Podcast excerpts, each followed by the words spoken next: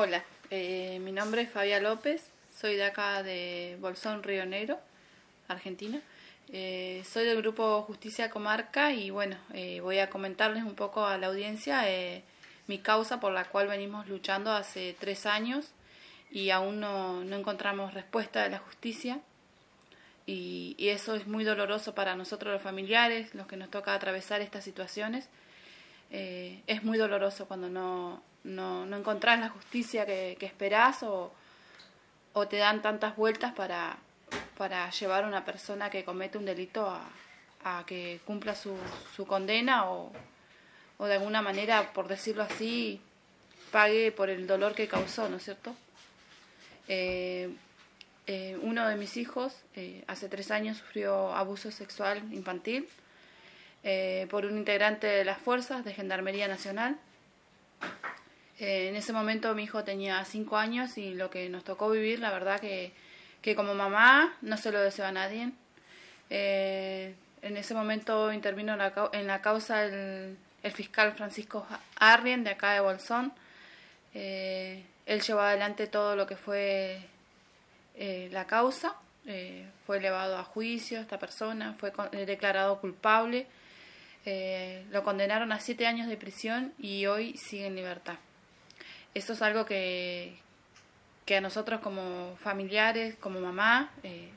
nos duele, nos duele de que esta persona siga en libertad y, vida, y viva su vida normalmente. Eh, y volviendo un poquito atrás, eh, paso a comentar de cómo fue la causa en su momento. Eh, cuando esta persona lo, le, hacen el allanamiento, cuando interviene fiscalía, estuve detenido durante tres días hasta la primera audiencia donde la jueza Martini, si no mal recuerdo en ese momento, eh, reunió las pruebas necesarias para que él quede eh, en prisión por cuatro meses. Prisión domiciliaria que se la dieron en Bariloche, porque ellos no son de acá, son de Sauce Corrientes. Él estuvo la, los primeros cuatro meses en prisión en Bariloche, hasta que la causa fue avanzando, digamos, eh, en todo lo que el fiscal pudo recolectar y las entrevistas, más cámara GESEL que se le hizo en ese momento. Y así de a poco se fue avanzando la causa, pero muy largo fue para nosotros eh, todo ese proceso.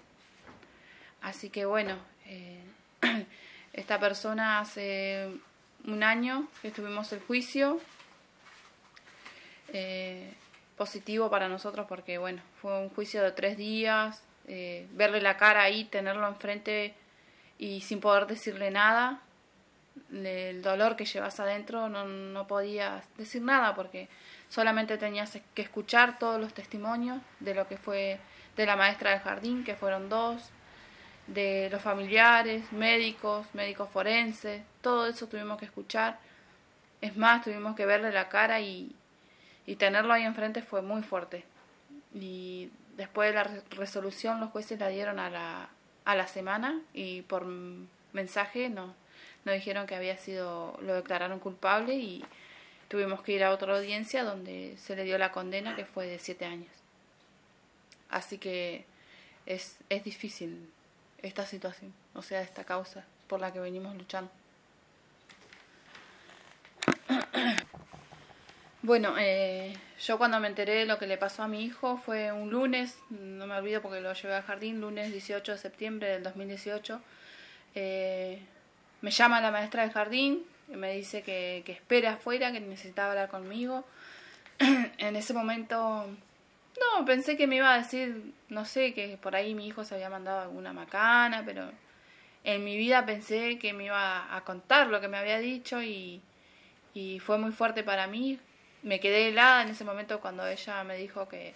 mi hijo había estado haciendo unos juegos que le llamaron mucho la atención, que había agarrado masa y había hecho un, una, un dibujo ahí muy feo y, yo me quedé sin palabras porque no sabía qué decirle a la maestra, que había estado muy alterado ese lunes en la escuela, me, en el jardín me decía que, que, había pasado, que el nene estaba así y todo eso y, y yo no sabía qué decirle, así que bueno, le dije que iba a hablar con mi hijo eh, nos fuimos, eh, me lo llevé a una placita, estuvimos hablando un rato con mi nene hasta que pasó más o menos dos horas. Eh, a él le costó mucho decirme lo que le había pasado y cuando él me dijo lo que le pasó, eh, yo no lo podía creer. Lo llamo a su papá al trabajo, que él estaba en el trabajo en ese momento y se vino enseguida. Y lo escuchamos, lo que el nene nos decía entre llanto y, temblaba porque su cuerpito temblaba entero. Tenía mucho miedo. Nunca me voy a olvidar de, él en, ese momento cómo temblaba su cuerpo porque jamás lo había visto así, temblaba completo de los pies hasta las manitos. Cinco años tenía mi hijo en ese momento y, y ahí me contó lo que le había pasado y obviamente como mamá le creí desde el primer momento. Eh, me dijo que el papá de su amiga de jardín lo había, lo había hecho hacer unas cosas, lo había tocado, le había hecho doler y, y eso fue lo que me llevó a llevarlo a la guardia, donde le hicieron el, el control eh, iniciaron el protocolo de abuso infantil, el cual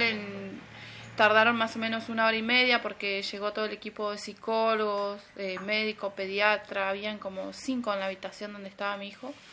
y las psicólogas y todo y tuvimos que esperar una hora y media hasta que le hicieron un estudio y me dijeron que mi hijo había sido víctima de abuso y ahí fue donde mi, mi vida cambió completamente hasta el día de hoy.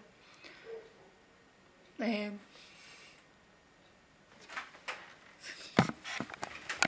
eh, bueno, en ese momento eh, se quedó mi pareja con, el, con la pediatra y, y el equipo de, de, médicos que estaban en ese lugar y yo esperé afuera y cuando me llamaron y me dijeron de que mi hijo había sufrido abuso, me descompensé, como que me desmayé, me tuvieron que dar agua, me dieron una pastilla. Eh, mi marido tuvo que hacer ser fuerte, pero en sus ojos, eh, nunca me voy a olvidar de su mirada, tenía lleno de lágrimas, que no podía llorar porque estaba con el nene y no quería que lo vea así. Se, se hizo fuerte en ese momento y yo no pude. Así que me fui con las psicólogas y nada, de ahí ellas me dijeron que tenía, o sea, que si iba a hacer la denuncia correspondiente, yo le dije que sí y después del hospital donde le hicieron todo el protocolo al nene, me llevé un montón de pastillas que tuvo que tomar en ese momento, remedios, pastillas, todos eh, para los que sufren abuso toman, ¿no es cierto? Porque por las infecciones o cualquier cosa que puedan llegar a, a ocasionar estas, estas cosas. Así que de ahí nos fuimos a, a la comisaría a hacer la denuncia. Nos tomaron enseguida igual la denuncia y al otro día el fiscal nos llamó como a las 12 del mediodía y de ahí, bueno, empezó todo lo que es eh, esto que fue lo de la causa y, y, que hasta el día de hoy seguimos esperando respuesta de la justicia, ¿no es cierto? Eh, es muy doloroso cuando te toca atravesar por estas situaciones, cuando la vida te cambia de un día para otro y cuando eh, te enfrentas a esto. Es muy doloroso, la verdad que sí. nada, solo pido que pido eh, que a quien escuche también, nada, seguramente alguna lágrima como a mí en este momento se le va a caer porque no esperamos las mamás ni ningún familiar que, que tus hijos pasen por esta situación y que la vida te cambie como te cambia.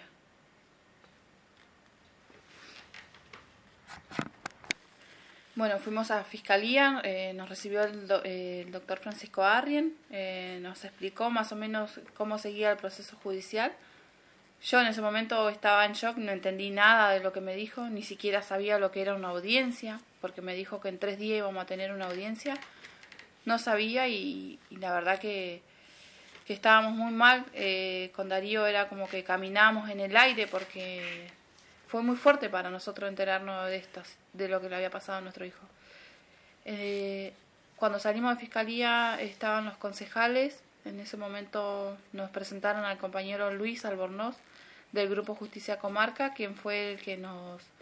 nos orientó más o menos de cómo iba a ser el proceso judicial y lo, y lo que iba a tardar más o menos, que me dijo tres, cuatro años, eh, para que la justicia nos dé una respuesta y, no le erró nada al compañero porque pasaron tres años y seguimos acá esperando. Bueno, el compañero Luis Albornoz, él es papá de un chico asesinado acá en Bolsón y él es el referente del Grupo Justicia Comarca, que es quienes son familiares de, hechos de violencia y, y él es quien nos acompañó y, sigue acompañando a cada uno de los familiares acá en Bolsón por las causas, no solo en Bolsón, porque eh, a raíz de esto se ha viajado mucho por todos lados, eh, a Esquel, a San Antonio, Bariloche, hemos andado por, por muchos lugares eh, haciendo marchas y también manifestando cada uno de nuestros reclamos, que no es nada más y nada menos que pedir justicia por cada una de, de las víctimas. Así que bueno, eh, cuando empezó lo de la causa se hizo en Bolsón eh, una marcha donde participó mucha gente conocida, fueron a acompañarnos y, y así eh, con el tiempo también se fueron haciendo cada dos, tres meses marchas o hacíamos manifestaciones afuera de fiscalía en pedido de justicia. Y bueno, cuando salimos a hacer marcha, eh, salimos a, manifestar nuestro reclamo de pedido de justicia. Si bien en ese momento, cuando pasó esto, nosotros estábamos completamente en shock y quien nos orientaba a todo era el compañero Luis Albornoz, eh, se reunió la primera marcha en la Plaza Pagano y de ahí salimos a dar un recorrido por el centro y fue mucha gente conocida, eh, familiares también de víctimas, agrupaciones como la de Otoño Uriarte, eh, la colectiva comarcal, las de Ni Menos, eh, y así muchísima gente acompañó la causa y, gente normal, o sea, gente que, que nos escuchaba hablar a nosotros por la radio y salió a apoyarnos y, sabemos que, que marchar es pedir justicia, que nos escuchen los jueces, que nos escuchen todos los que toman estas decisiones, era pedir en ese momento al fiscal también para que la causa avance y por eso se marcha por un pedido de justicia y, bueno y así hicimos también una, manifestación donde llevábamos globos que en cada globo decía lo que un familiar quería poner y la mayoría pedía justicia y, y se fue pegando carteles por todo el, el centro de Bolsón. Lo que esto impactó muy fuerte a mi familia, la verdad que que también para todos, todo el grupo familiar, no solamente mi casa, mi entorno, sino lo de afuera también, o sea, todos, todos quedamos muy mal. Eh, en mi casa esos días se vivían unos días horribles que parecían no terminar porque cada vez que llevaba a mi hijo al baño lloraba, me tenía que quedar con él ahí, llorábamos los dos porque nada, fue mucho dolor lo que nos, nos, tocó vivir y como perjudicó en la vida de mis otros hijos también, porque eh, mis hijos que iban al secundario en ese momento eh, también eh, la pasaban mal en la escuela porque lloraban, se acordaban de lo que le pasaba al hermano, igual se derrumbaban. Mi marido también tuvo que dejar de trabajar porque no aguantaba estar en el trabajo. fue un cambio en la vida nuestra muy grande. Y con el tiempo de a poco, de pero muy de a poco fuimos sobrellevando la situación y, sacando a nuestro pequeño adelante con mucho cariño, como, como seguimos dándole hoy y, y nada, y esto que, que, se pudo incorporar al, al, grupo de vuelta, eso es muy bueno porque en ese momento tenía mucho miedo, no quería salir a comprar, no quería salir afuera, no quería que nadie se le acerque, eh, se escondía atrás mío, atrás de su papá, no podía nadie saludarlo, eso pasó durante dos años, que él estuvo como un, parate con todos, que no quería que nadie se le acerque. Y, y hoy puedo decir que, que, está mucho mejor porque se volvió a, incorporar a los grupos, volvió a jugar a la pelota, está, está re bien, re súper feliz. Y, y, eso tiene que ver con el cariño que le fuimos dando y, y tratando de, de hacerle olvidar lo que le pasó. Eh, y nada, es, es, es fuerte. Bueno, em, mi marido y yo tenemos cinco hijos, o sea, Darío y yo. Eh, cuando nos tocó atravesar por esta situación, eh, sobrellevarla, ya lo dije en su momento también, pero lo vuelvo a decir, fue muy difícil. Eh, recuerdo cuando fuimos al juicio, los compañeros que nos fueron a acompañar, más la familia, que fue mucha, eh, lo hicieron esperar afuera. Ni siquiera pudieron entrar porque era un juicio de índole privado, así que solo pudimos estar eh, los abogados, el fiscal, los jueces y el imputado, Enzo Palagnic, y mi marido y yo. Eh, fuimos los únicos que pudimos estar en la audiencia. Bueno, a esta persona, Enzo Palagnic Gualtieri, eh, se le formuló una causa por abuso sexual infantil con sexo carnal y, y ¿cómo es? se fue llevado a juicio en el año 2021, el, el 2, 3, 4 de septiembre, fueron tres días de juicio eh, en la localidad de San Carlos de Bariloche, pero para esto tuvimos que esperar eh, dos años y medio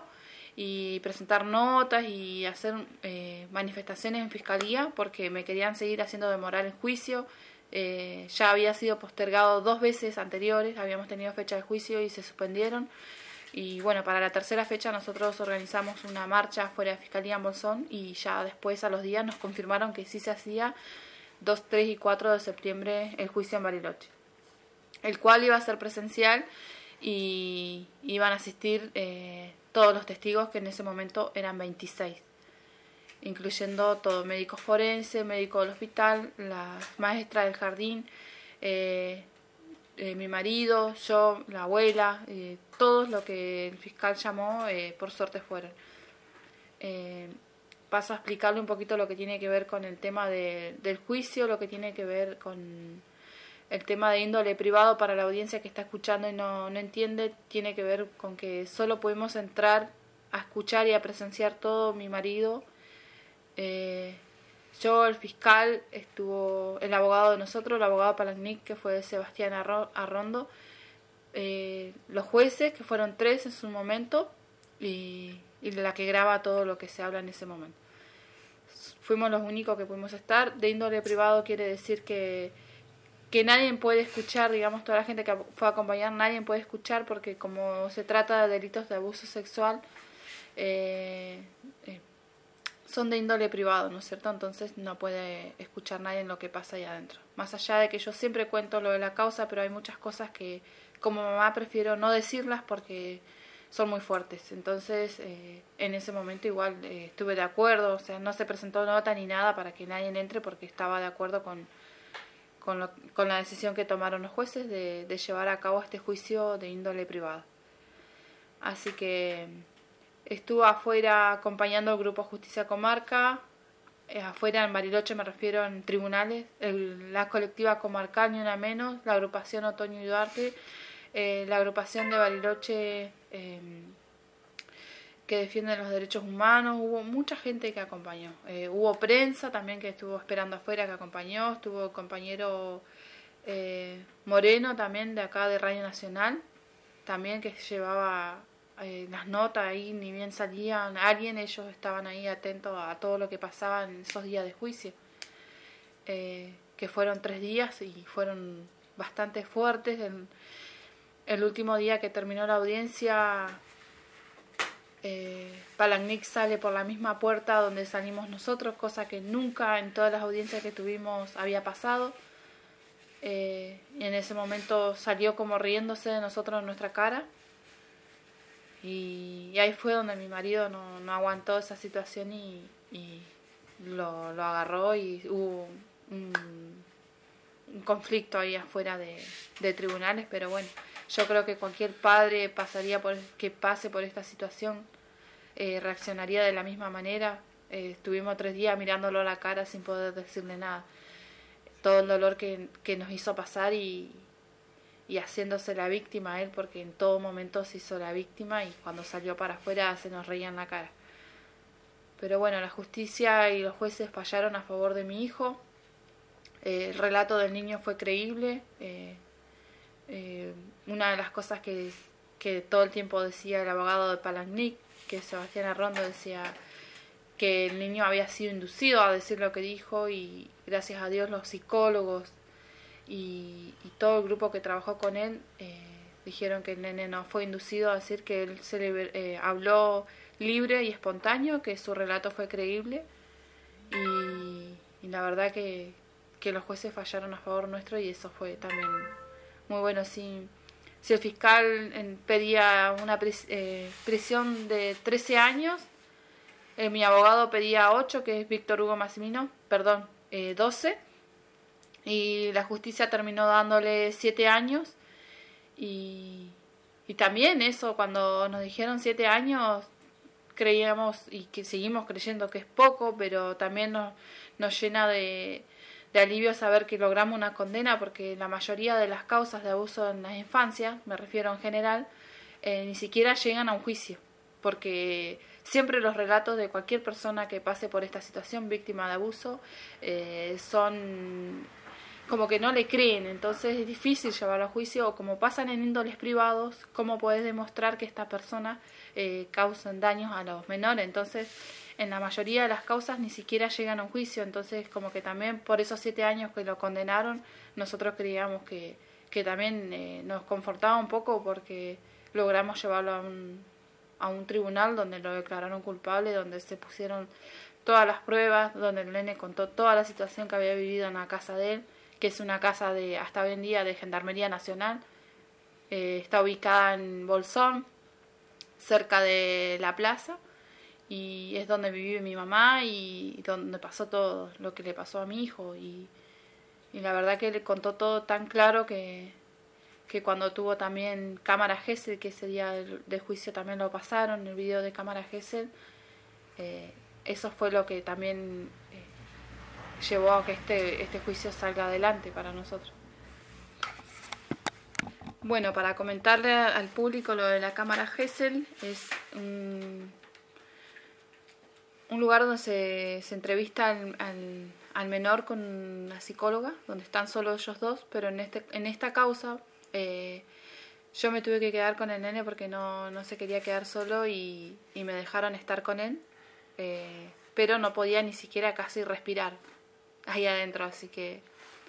Eh, porque estaba prendido a mí como una garrapata, se prendía de mis piernas, nunca me voy a olvidar de eso. Así que en ese momento ella lo entretuvo con juegos, con muñecos y todo eso y, ahí le hizo la entrevista de cámara GS donde a poco lo fue llevando a la situación que mi hijo había vivido y, y pudo contar eh, en cortas palabras eh, lo que le había pasado. Así que eso es lo de cámara GS y es la prueba fundamental de, cuando un, menor sufre abuso y lo puede contar ahí y siempre va a ser creíble porque lo llevan a través del, del juego, del, de la psicóloga, a través de un montón de cosas que por ahí vos escuchás y, y decís cómo de a poquito a poquito lo lleva al, al lugar y al, a lo que él vivió. Y, bueno, eh, nosotros con el compañero Luis Albornoz estuvimos eh, haciendo diferentes marchas, manifestaciones y también presentándole nota a la Gendarmería acá en Estuvimos reunidos con el comandante Esteban Gemelli en ese momento, quien después ya no estuvo, y estuvo otro comandante que ahora no me acuerdo su nombre. Y se le presentó notas eh, manifestando nuestro dolor porque eh, nunca fue apartado de las fuerzas de Gendarmería Nacional. Él seguía trabajando, seguía, es más, hasta hoy en día sigue siendo parte de la fuerza, más allá de que la justicia lo declaró culpable él sigue cobrando un porcentaje de su sueldo y sigue siendo integrante de la fuerza hasta que la condena, él cumpla condena. Cuando él vaya preso, eh, ya directamente Gendarmería lo echaría, pero para volver, digamos, un poco para comentar, eh, siempre estuvo en la fuerza de Gendarmería Nacional y entonces nosotros le presentábamos nota al escuadrón pidiendo de que él sea apartado de la fuerza porque por el delito que había cometido nuestro hijo y ellos nos respondían que toda persona era inocente en tanto la justicia demuestra lo contrario y que no lamentaban por lo que habíamos pasado pero que no, no se podía eh, apartarlo en ese momento de la fuerza ni siquiera hoy siendo condenado a siete años de prisión. Eh, así que bueno eso es un, un poco. Bueno eh, ya pasaron tres años y el estado digamos de esta persona Enzo Palagni Gualtieri lo vuelvo a nombrar eh, fue condenado a siete años de prisión por abuso sexual con acceso carnal, eh, por cometer semejante, lo voy a decir, acto de cobardía ante un niño de cinco años. Eh, él está libre en Sauce Corrientes, de su ciudad natal, de donde venía, y, y nunca fue apartado de las fuerzas. Él está ahora en este momento en libertad con esa condena hasta que la condena quede firme que ahora tiene que resolver la Corte Suprema de Buenos Aires porque acá en Río Negro ya las tres veces que fue la causa a la Corte Suprema de Río Negro eh, estuvieron a favor nuestro, o sea, como que de tres veces, o sea, dos veces condena firme y ahora pasó a Buenos Aires que tiene que resolver la Corte, que eso es lo que estamos pidiendo con el abogado y con el fiscal, que la Corte de Buenos Aires resuelva rápido, entonces ya podría ir a, cumplir la condena que son de siete años, pero a esa condena le van a descontar cuatro meses que fue la que estuvo en prisión domiciliaria en Bariloche. Así que bueno, eh, es es raro entender a veces, vos te pones a pensar, entender la justicia. Es rara porque vos decís, voy y denuncio a tal persona y bueno, crees que te van a, a dar respuesta rápido y al final te terminan dando muchas vueltas que a muchas familias las cansan, que a veces prefieren dejar todo así nomás y, y no hacer nada. Pero yo a mi hijo, desde el primer momento que le pasó esto, le prometí que iba a luchar por justicia por él le prometí que la persona que le había causado tanto dolor iba, iba a pagar por lo que le hizo, si bien él no me entendía, porque muy chiquitito no entendía la situación, pero le dije que nunca más se le iba a volver a acercar y así fue, porque lo sacaron de Bolsón al día siguiente y, y de ahí tuvo la prisión de cuatro meses y ahora él tiene provisión de acercamiento, o sea, no puede venir a Bolsón nunca, jamás en su vida, por más de que cumpla los, siete años y nunca más puede volver a Bolsón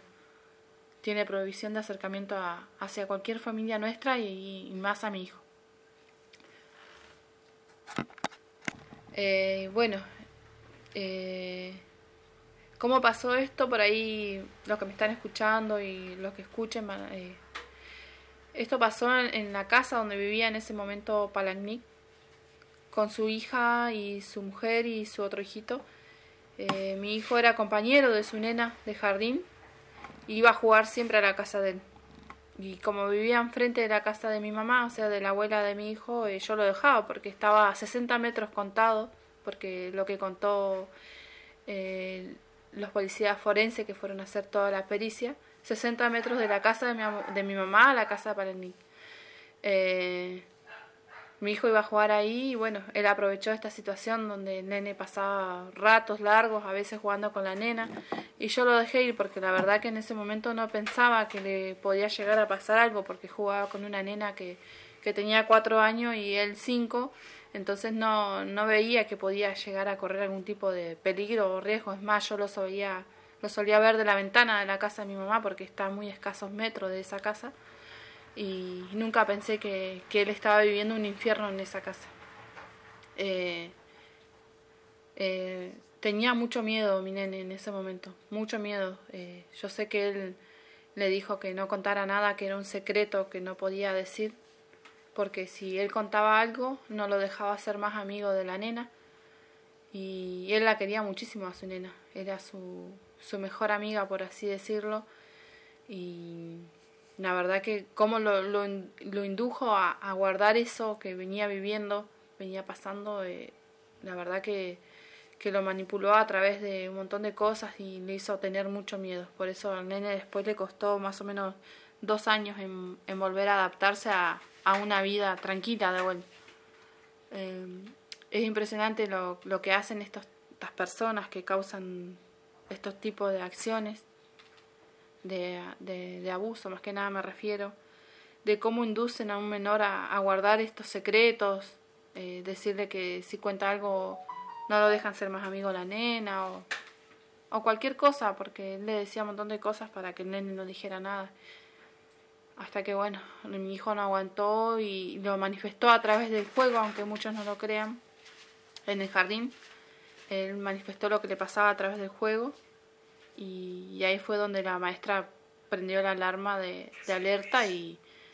y, nos comentó a nosotros y, y ahí yo también hablé con, con, mi hijo y me pudo contar la situación que estaba viviendo en esa casa.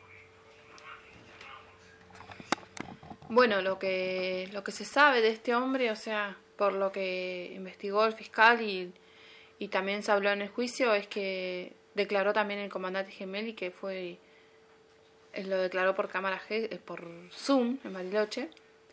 es que todos lo relataron como una buena persona. Eh, así lo hizo el comandante de Gendarmería Nacional,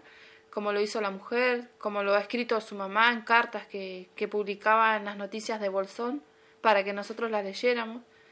y diciendo que su hijo era imposible, incapaz de hacer lo que había hecho, porque ella le había inculcado valores y, y yo no estaba hablando en su momento de, de cómo ella eh, crió a su hijo. Eh, yo estaba denunciando un acto de, de, abuso que, que, había sufrido mi pequeño de cinco años y obviamente como mamá le iba a creer y le sigo creyendo toda la vida le voy a creer. Y nunca eh, una la familia de él se, se trató de acercarse, de, hablar conmigo, de, algo, no sé, decirme algo. Solamente la madre escribió cartas, obviamente defendiendo a su hijo y, y fue también a comunicarse con, la con Madres del Dolor de Buenos Aires diciendo que ella iba a sacar a su hijo de esa condena de la que lo habían condenado porque su hijo era inocente. Eh, nada, eso es lo que sé del, del, perfil de él y la verdad que la, detrás de todo eso que aparenta ser, eh, terminó siendo un, un abusador y, yo lo sigo diciendo, corre en peligro otros niños que jueguen con, con su hija o que estén cerca de él, porque él está en libertad en Sauce Corrientes y, y nada, eso también es fuerte también. Bueno, eh, para comentarle un poco también las reuniones que, he tenido con el comandante, ellos nos recibían, nosotros le presentamos una nota con 3.000 firmas y fuimos con el compañero Luis Albornoz y, y Diana de la colectiva comarcal de Bolsón de Derechos Humanos. Eh, y el comandante nos respondía siempre de la misma manera diciendo que toda persona era inocente en tanto se demuestre lo contrario, que la nota que nosotros le presentamos iba a ser elevada a Buenos Aires, al jefe de él. Dudo que la hayan presentado porque nunca tuvimos una respuesta por, por alguna cosa, por, por nada, por nada tuvimos respuesta de ellos. Es más, esto también me gustaría que ellos mismos, las fuerzas, evalúen este tipo de situaciones y decir, bueno, si tienen algún alfarés, como le dicen ellos, eh, trabajando en la fuerza y tenga algún delito de esto, que sea apartado, que por lo menos es, lo que corresponde, lo que pensamos nosotros desde el grupo y, y lo pensamos nosotros como familia. Y creo que la mayoría de la sociedad piensa lo mismo. ¿Cómo vas a tener trabajando a un abusador en la fuerza? Cuando siendo que ellos son los que nos tienen que cuidar. Y dudo que lo hagan, que nos cuiden de esta manera. Que ahora no, o sea, tenemos que mantenernos así alejados, o sea, como que se rompió algo muy fuerte en nuestra familia de, con esto que nos pasó. Y, y también voy a comentar un poco eh, cuando le allanaron la casa ahí de Gendarmería Nacional donde vivía Palagnic. Eh, se llevaron cosas donde mi hijo había manifestado, eh, que fueron muñecos, juguetes, un disfraz.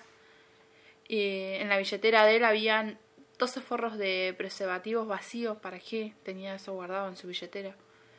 Eh, se llevaron el arma que él portaba en ese momento, el arma de las fuerzas. Y, y nada, o sea, esto fue lo que pasó en el allanamiento. Y porque el relato del nene decía que se disfrazaba, jugaba con él y se disfrazaba. Y en una de esas cosas le llevaron el disfraz igual. Así que bueno, hay muchas cosas que yo por ahí no las digo porque prefiero guardármelas y, saber que, le creía a mi hijo. Y, pero que sí me gustaría que, que todas esas mamás que me están escuchando o las familias que me estén escuchando, que siempre crean en sus hijos que luchen por justicia, porque más allá de que a mí en su momento, el primer día que fui, me dijeron no tenemos nada, es difícil, es difícil llevarlo a juicio, no hay nada. Y yo decía, ¿cómo que no tenemos nada si mi hijo me está diciendo lo que vivió y,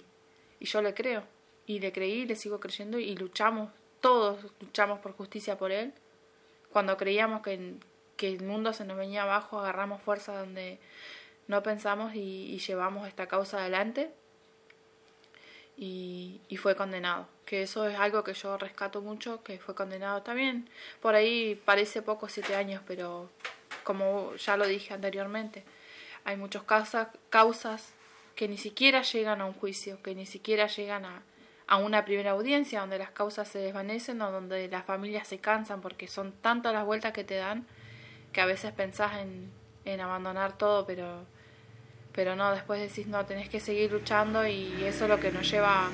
como grupo a, a seguir adelante y como familia también. Así que espero algún día poder tener una entrevista donde pueda decir que esta persona va a estar pagando por la, por la causa que tiene, ¿no es cierto? Pero bueno, eh, no es así, ahora se encuentra en libertad. Bueno, eh, una de las cosas que le diría a las familias que estén escuchando también es que nunca dejen de luchar por justicia por sus hijos, eh, por sus familiares de víctimas, a todas las familias, porque somos muchísimos las familias de víctimas, que luchen y, y no se queden, porque la verdad que, que mínimo tenemos que, lograr que, que, esta justicia que es tan lerda y pareciera estar a favor de, de los imputados, eh, de una otra mirada y cambie, porque tenemos eh, mucha gente que está siendo condenada en libertad, no solo abusadores, sino asesinos. Hay muchos asesinos en libertad, condenados a 12 años, a, a, penas altas y, y, siguen en libertad. Y, y, eso es algo que, que los jueces del Superior Tribunal de Buenos Aires o, los senadores o los diputados o todos los que se sientan en esa mesa a debatir tienen que cambiar, tienen que, que pensar en los familiares de víctimas que, que llevamos e, este dolor y esta causa y de no entender a veces a, a, la justicia o los procesos judiciales o tener que sentarte a leer el expediente completo para envolverte de ello y, y que no te enreden con sus, mentiras a veces, eh, que cambie de decir, bueno, aquel, aquella persona que comete tal acto eh, que, que lo condenen y paguen, pero ¿de qué se agarra la justicia ahora? Es decir, que no hay cárceles, que no hay lugares en las cárceles, que tienen las cárceles devastadas de gente, que en celdas donde tienen que haber uno o dos hay diez. Pero eso no es un problema que nosotros los familiares de víctimas podamos solucionar, sino que lo tiene que solucionar de más arriba y decir, bueno, no hay cárceles, eh, construyan más. O sea, no puede ser que tengamos a, lo, a los asesinos violadores sueltos porque no hay lugares en las cárceles o porque la justicia tiene otra mirada o porque tiene que condenarlo una vez, dos veces y tiene que haber tercera tercera conformidad para que estas personas aún siendo condenadas paguen por por, por los delitos cometidos entonces es como que tienen que trabajar un poco más en eso y, darle alivio a los familiares porque el dolor lo vamos a llevar toda la vida pero esto eh, nos va a dar un poco de alivio y también que la justicia actúe como tiene que actuar, ¿no es cierto? No a favor de la delincuencia o de los asesinos, violadores, sino a favor de la familia. Pero bueno, la mirada de ellos es diferente a, a la mirada de nosotros.